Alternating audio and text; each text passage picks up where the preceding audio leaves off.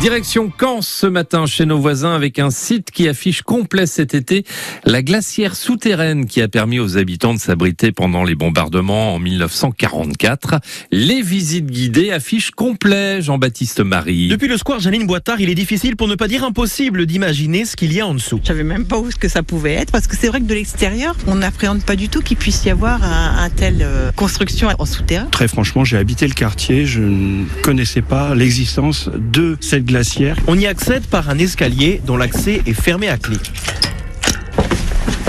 Donc on vient de descendre, donc on est à moins 12 mètres ici, 10 degrés. Nadège Orange, médiatrice du patrimoine de la ville de Caen, assure la visite. Le principe dans cette glacière, dans la cuve, on va mettre des blocs de glace. Ce qui permettait de maintenir au frais les aliments. Mis à part son usage, les historiens savent peu de choses sur ce lieu, notamment qu'il a fait construire. Le document plus ancien date de 1861 et indique que la glacière appartient à deux frères des brasseurs de Caen. C'est surtout pendant la Seconde Guerre mondiale qu'elle joue un rôle important. Les habitants du quartier Saint-Paul s'y réfugient en juin 44 pendant les bombardements. Des photos sont d'ailleurs visibles dans la glacière. Ces photos, elles ont été prises par deux reporters euh, anglais.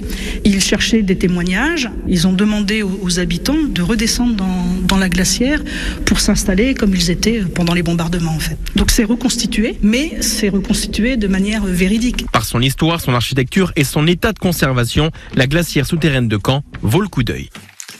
Et vous retrouverez euh, toutes euh, les informations évidemment sur francebleu.fr. Il est 6h17.